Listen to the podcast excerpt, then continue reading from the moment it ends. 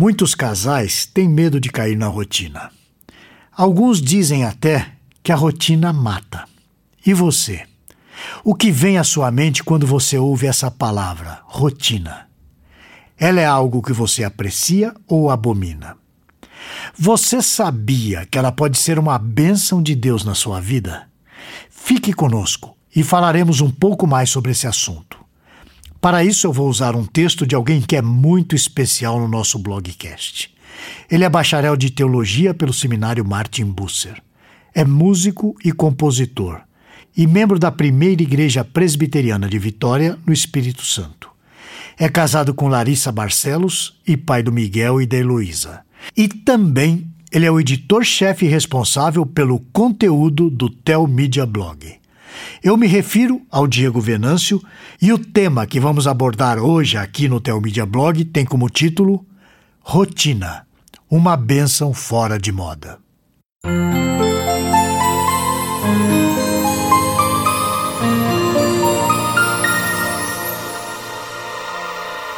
Eu estou envelhecendo e a cada dia eu valorizo mais e mais o fato de ter uma rotina bem definida. Com crianças pequenas em casa, é certo que ter uma rotina se torna uma necessidade. Entretanto, é uma pena que demorei tanto tempo para entender isso e ter prazer na ordem, na repetição e na disciplina. Com a chegada da maturidade, hoje eu valorizo qualquer pessoa que faça algo por 30, 40 ou 50 anos. Alguém que consegue ficar fazendo a mesma coisa por tantos anos é um verdadeiro herói na minha concepção. Nesse ponto, eu era um zero à esquerda, talvez até ainda seja, mas eu aviso, eu estou mudando. Pense comigo. Uma pessoa que faz a mesma coisa por tantos anos tem muita resiliência, não é mesmo? É como uma árvore frondosa que suportou o vento, o sol e a chuva. As suas raízes se aprofundaram mais e mais por conta das investidas do tempo.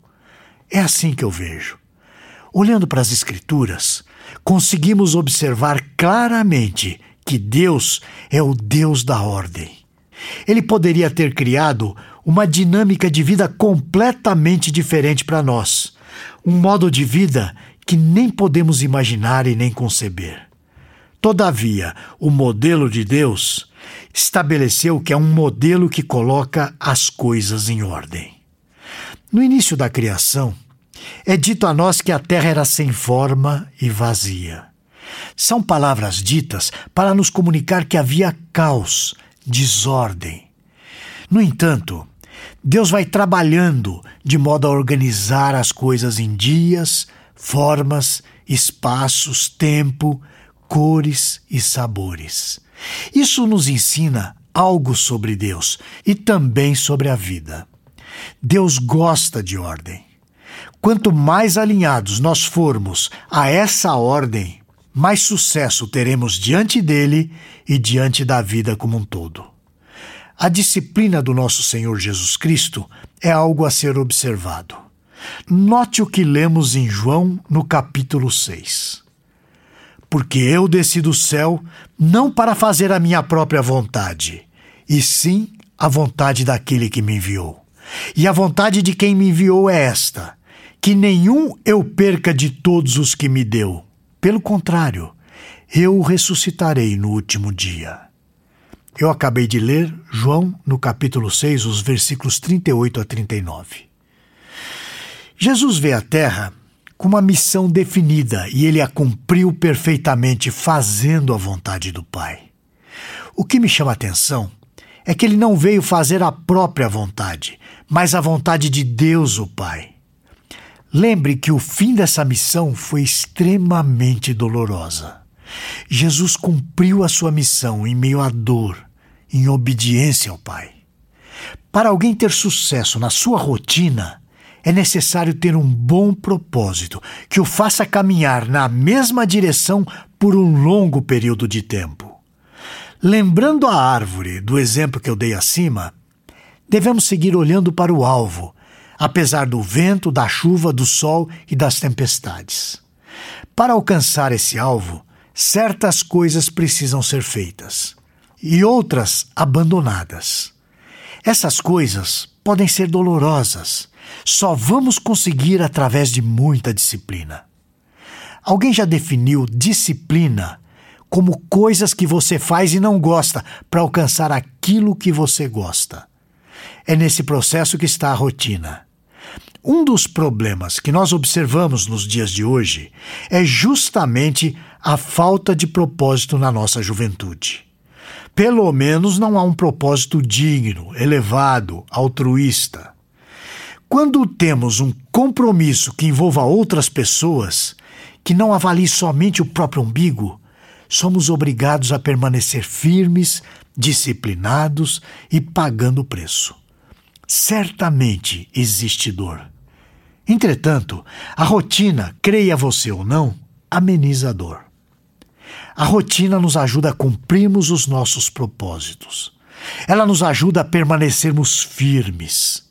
Só para ilustrar, eu venho trabalhando com transporte escolar. Eu comprei o carro da minha sogra, que trabalhou com isso por 30 anos. Isso significa que, para não atrasar para pegar os alunos, eu preciso ter uma rotina muito definida. Essa semana o meu carro quebrou. Eu precisei levá-lo ao mecânico e está lá há mais de uma semana. Então, eu tive que alugar um outro carro para fazer o trabalho. E isso mudou toda a minha rotina. Eu percebi que a minha paz foi embora. Com a minha rotina alterada, as coisas entraram em desordem. Imagine o caos que está a minha semana, meu emocional, por causa de uma coisa relativamente pequena. As coisas da vida, coisas reais, coisas pequenas, impactam muito a nossa vida e roubam de nós a nossa paz. Enquanto eu era mais jovem, eu era um tolo. Eu não tenho problema nenhum em reconhecer isso. Eu tinha horror de viver uma vida monótona, repetindo a mesma coisa por anos. Naquela época, eu acreditava que não suportaria o tédio de fazer a mesma coisa por dias, meses e até anos. Entretanto, eu estava enganado. O que eu mais precisava naquele momento era aprender sobre ordem. Eu precisava aprender sobre rotinas, perseverança, pois essas coisas formam um homem maduro. Essas coisas formam um homem que faz o que é necessário e que não é levado pelo vento.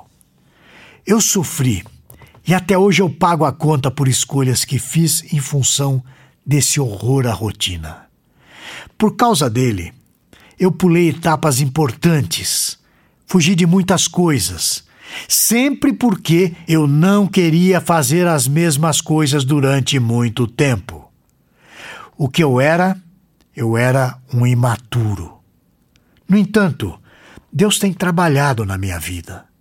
O entendimento de que a ordem, a rotina, é bênção de Deus para mim tem tomado a minha vida. A rotina é uma segurança, não é fraqueza, ao contrário, só os fortes conseguem permanecer. Concluindo, não pense que para seguir a Deus e Sua palavra não é necessário ter rotina, disciplina, persistência. Seguir ao Senhor não é algo místico apenas, não é só uma experiência. É um caminho com os pés no chão, ou melhor, um caminho com os pés na Bíblia. Creia, isso requer de nós persistência e uma rotina muito bem definida. E se não for assim, a sua vida espiritual e todo o resto correrão muitos riscos.